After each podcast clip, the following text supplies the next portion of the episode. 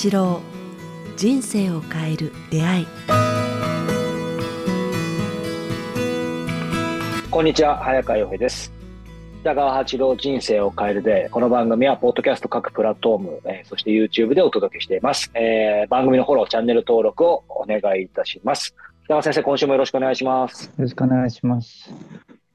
さあ、少し時間経ちましたけど、先生、昨年11月にね、久々に東京で、はい、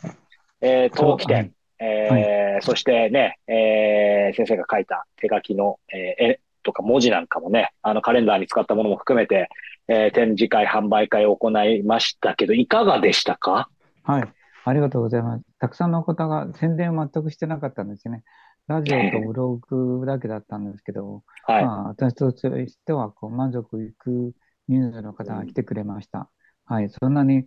大盛況ではないんですけど、はい、たくさんの方が来てて、それぞれ、まあ、ほぼほぼ自分の中では、また感謝でいっぱいの、あれなり、上野の展覧会になりました。小さな素敵なね、場所でしたね、あそこ。なんか下の図書館もお客さんがいっぱいでしたね。なんか自由に読める図書館みたいなのがあって、上野にあって、で、向かい側が植物園っていうか、そうそう。観葉植物を売るところになってて、うん、変わった場所でしたね。うん、うん、なんか、僕もね、もちろん、あの、陶器店行かせていただいて、あのー、ね、湯飲みなんか買わせていただいたりしながら、やっぱり先生がね、今年というかこれから、あの、さらにその絵本作家として、まあ、はい、あの っていうところで先生の、まあ、その乾きになるようなね、絵なんかも見せていただきましたけど、本当にまた機会があればぜひ皆さんもね、そういう機会足運んでいただきたいですけど、やっぱり、あの、今までも先生のね、あのー、まあ、カレンダー見たか、あの、持ってる方ではある程度イメージ湧くと思いますけど、先生の字、素晴らしいんですけど、味があって。やっぱりそこに絵がついて、今までね、色のない絵はあったと思いますけど、絵が、色がつくと、また本当に次の、なんかステージ行った感じありますね。うん、どっちがいいか。白黒だけでもすごくいいなとどっちもいいですよね。いいんですけど、まあ、絵をついて、今度はその、まあ、ちょっとだけその話をあの2、3分させていただくと、はい、あの日本の東京タワーとタワーね、登山靴を履いてもらって、ああ、はいはい、東京タワーがね。はい、で、遊んでるうちにパリのエッフェル塔と仲良くなって、エッフェル塔も歩きたいとか言うので、えー、長靴しかないから長靴を履かせて、はい、エッフェル塔が長靴で、えっ、と、東京タワーが登山口で、で、はい、なんか、自由にあの虹をつかみたり、えー、ブランク、うん、空でブランコしたり、なんか、そんなことをしながら、いろんな土地をこう、め巡っていって、最後には、その、えー、っと、あの、ある場所に、こう、左脳の罪の場所といいますかね。あ、これは左脳のなせる、はい、罪、罪を罪の場所で人類の人間の左脳の罪を、の場所であるその、うん、アフリカのそのガーナで、はい、ちょっとショックを受けるというところの絵本物語を物語絵本かを、今頭の中に書いて作ろう出版したいな。出版社まで全然決まってないんですからね。えー、いやいや、でも先にアイディアが。でも今、はい、ガーナって言葉出てきましたけど、これ聞いてる方、あの、やっぱり、なぜ、あれガーナなんだろうって、今のなんか東京タワー、エッフェル塔もそうですけど、どういう経緯で、今日まさにそういう話かなと思うんですけど。まあ、あのー、大抵の方は知ってると思うんですけども、アフリカの場所によっては、すべての古着が集まって捨てられてる場所とか、あからすべてのプラスチックが捨てられる場所とか、はい、世界中のですね、なんか中国や日本やヨーロッパのそういうものが捨てられて、ゴミ処理、はい、ゴミ処理ではなくて、ゴミ捨て場になってるところがアフリカ何か所かあるみたいで、はい、その中で、えっと、作能的なものの集合値といいますか、罪の、罪を思わせる電気機器の、あの、なんか、あの、ゴミ、電子廃棄物ですね。あ、そうそう、電子、うん、電気機廃廃止物の広大な捨て場がそのあるっていう、ね、はい、えー、で、そこで焼かざるを得ないし、火がついてるから、一日中この臭いビニールが燃える匂いはい。と電子機器の燃える匂いがこう、もう何十年と続いてるって言いますかね。そううん。左脳の行き着くところ、左脳のゴミ捨て場、さにうん。左脳の罪って言いますかね。人間のはい罪というよりも、左脳の罪のような、その裏で我々が便利を、今日今もこの私と、あの、はい。ね、あの早川君がこう、享受しているパソコンですか？これもや本当がてですね捨てられうん捨てられると思うんですけど、これよく見ると、プラスチックと、まあ、電子機器と配線といろんな、導線がつ作られてるから、これを処理するのは大変みたいですね。で、結うん。局、焼くしかないっていうか、そそのや 佐野のあ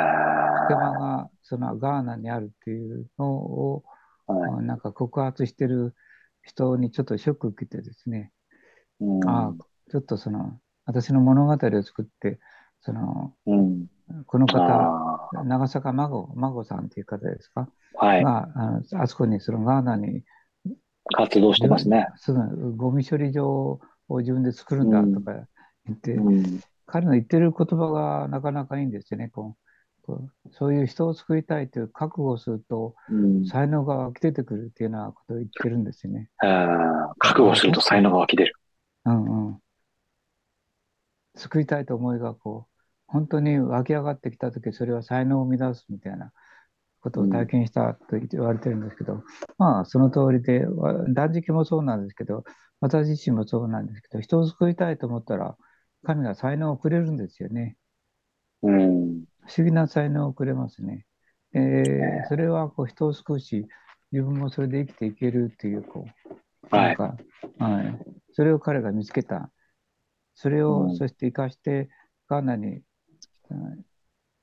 ガーナ人が経営するゴミ処理場をこう、うん。ゴミ処理機とゴミ処理工場を作りたいっていうか、まあ、世界の罪をこう消そうとしてるって言いますか、お金で消そうとするよりも、実際にそういうものを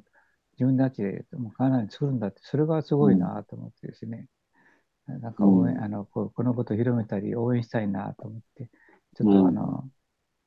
そのさ私の作品もそれを応援する一部にななるように、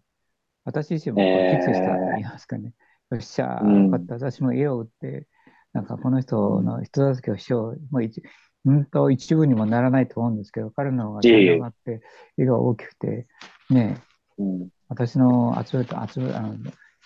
そういう援助金なんて大したことはないけども、うん。まあね、あの、私自身も気づかせてもらったことに感謝して、なんかそのガーナの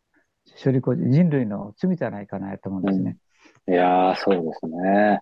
なんでこういろんな企業がやらないのかとか、でも最近はちょっとうん。ヨーロッパでもそういう電気機器の処理のあれはむやみやたらに、うん捨ててはいけないという法律ができたとか、あありましたね。なんかきちんとそうです処ね理先までうん。指定しないと電気機器は作ってはいけないか、または処理してはいけないという、やたらにああのアフリカに押し付けてはいけないというようなーあの法律ができたのを見て、少しずつあ進んできたんだなと思いますけれども、うん必ず抜け穴があるからですね。そうですね。でもなんか話聞いてると、左脳、左脳の行き着く先っていうのは、一見こう、すごいこういうコンピューター、電子機器って、いやー、すごいなって思うけど、最後ね、やっぱり神の、よく北川先生が罠甘いものには罠があるって、甘い食べ物も肉もそうかもしれないですけど、最後が意外と処理が難しいというか、ひっぺ返しがやっぱ来るなってのは今の話聞いてて、これもね、結局、あの、長坂孫さんとガーナ、えー電子廃棄物で調べるといろんな記事出てきますけど、実際彼がね、その、ガーナの首都アクラの近郊にいるアグボグプロシーと呼ばれる地区で、その世界最大級の電子廃棄物の不法投棄場でありますけど、そこではいわゆるその廃棄物を処理したり金属を取り出す際に出る煙がめちゃくちゃ有毒で、で、それでね、そうですね。癌になったりはい。子供が死んだりっていう、だからやっぱり左脳ってなんか一見、うんちょっとステレオタイプな言い方かもしれないですけど、効率的ですごく便利に感じるけど、最後はものすごく不便というか、行き着きすぎると。まあ、あの、た食事と一緒ですよね。食べるときはみんな、あの、お菓子も、ケーキも、お刺身も、ご飯もきれいに盛り付けたり、美味しそうに見せたお肉もそうだと思うんですけども、はいあ。の肉の匂いを、血の匂いを感じさせない、お魚もお刺身だし、それからフランス菓子とかケーキとか、いろんなそういうはいものもきれいに美しく見せて、美しく見えますね。ねそれが入り口だと思うんですよね。うんでも、はい体内ってやっぱ処理するのは人間のなんかね、こう排泄排泄物っていう形になって、決して前の原型をとどめてなくて、やっぱ汚くて匂いがするし、えーなんか菌がいっぱいいますよね。それと同じで、すべてのものを利用したらされたら必ずその処理って言いますか、ゴミになるって言いますかね、あのうん。廃棄物になってしまうっていうところに、はい。あの目を向けた向けないのがやっぱ悪いなと思うんですね。そこまで目を向けないと、結局は放っておくと、世界中が美しいものは手にするけれども、汚いものは手にし手にしないから、世界中がゴミだらけになってしまうっていうのも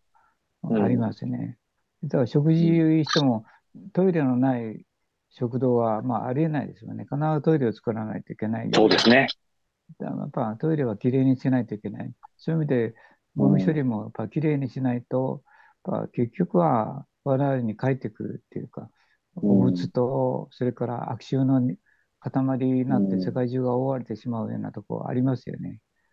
それをガーナが今引き受けてるっていうのが、ちょっと悲しいなっていうか、知らなかったなって、うん。気がつかなかったな。確かに、本当そうです。うん。現実はやっぱり、おお、こんなにひどいんだっていうか、で、そこで住んでる人たちが、なんかこう、悲しみを一方的に負わされてるって言いますかね、生活苦と。マスクせずに子供が1日12時間日給500円です。時給じゃないですよ。日給。子供が。うん不思議ですね。作る人たち、レストランの高級、うーなんかそういう、なんか、作る人って言いますかね、人たちは高級取りになりますけれども、まあ、排泄する廃棄物の処理になると、すごい安くなるんですよね。うんだからまあそれが、それが人間の仕組みだから、今のところまだ変えられないけれども、それを背負っている廃棄物しろというのが、ガーナのそこの、まあ、ガーナだけじゃないと思うんですけど、世界的にはい。何か所かあると思うんですけど、どこからか手をつけてやっていこうとするのが、まあ、この長坂さんが偉いなっていうかね、うん。でうん彼はそれを才能という形で美術、美術品、芸術で救おうとしている。考え方が素晴らしいなと思ってですね、うん。うん、あ、これはちょっと応援しないといけないな。今、今のね、まあ、どんな部分でもたくさん応援しないといけない。貧民を救う、戦争をやめさせる、なんかいろんな、我々や、あの、そういう廃棄的なところを救わないといけないところいっぱいあると思うんですけれども、うんどれから手つけていいかというよりも、まあ、彼がやってるそうですね。これはすごい、これを応援しようと、今、あの僕、絵本で応援しようかなと思って、さっきのいいですエッね。フェル塔と、うんえー東京タワ東京タワーの魂の旅みたいなもの、物語をー。うん作って、絵本で、え下手な絵本でいいと思うね。いやいやいや、僕は拝見しましたけど、すごくいいですよ。ややや全然、えもう本当に素人だから。でも、そこは違う。下手でいい。うん思いがこもれば、みんなに買ってもらえ、それを回そうと決意したんですね。彼が言うように、志を立てると才能が生まれてくるというのは本当だと思いますね。そうですね。でもいいですね。なんか先生の話聞いてて、やっぱりこういう大きなまあ問題じゃないですか。地球規模のね、環境、まあはい温暖化とかもそうですけど、その時に、いや、すごくシンプルな話ですけど、先生おっしゃるように、やっぱどっから手をつけていいかわかんないっていうのが多くの人のね、話だと思うんですけど、その時に今日からできる小さなこととか、もちろんそういうのも大事なんですけど、はい、はい。なんか、それだけじゃなくて、今日の話って個人的にはシンプルですけど、すごくありがたくて、いわゆる自分ができる小さなことも大事ですけど、ね。何か大きな志とかを持って、もうすでに大きなことを一歩ですけど、始めてる人を応援するっていうのもはい、いいですね。はい。はい。うん道を作ってくれてるからですね。あとは、こう、一生懸命、あの、たくさんの人が応援すれば道もきれいにできるし、早いからですね。うん世の中をきれいにすることも。で、その、電気製品の処理の仕方も、もう少ししたら、もっとうまくできるようになっていくかもわかんないと思うので、まあ、そういう人助け、あれこれ言わずにやるって言いますかね。とにかくやるんだ。はい。うん、いやありがとうございます。でもそのね、せその、その応援するために先生ご自身は自分のそのクリエイティブなね、絵本を書くっていう、その、そしてそ、ね、そこからまた行くばっかの援助ができればっていう、そこのクリエイティブな発想自体がさすが先生だな。もちろんね、シンプルに直接お金をドーンってね、払うのも一つだと思いますし、先生のように自分のできる活動からそこから生み出してみたいな。なんかそれは本当人それぞれで良さそうですね。ねこれ大したことないね。私のサンルなんて本当に、本当に小さなポケットじゃなくて、いやいや小さな花、野の花みたいなので見過ごされるようなもので僕はいいと思ってるんですね。評価されなくてもいいけど、まあ、とにかく自分はやるっていう。してみようって決意して。まだ何もやってないんですけどね。いや、ここからですね。恥ずかし恥ずかしいけど。はい。楽しみにしてます。はい。ありがとうございます。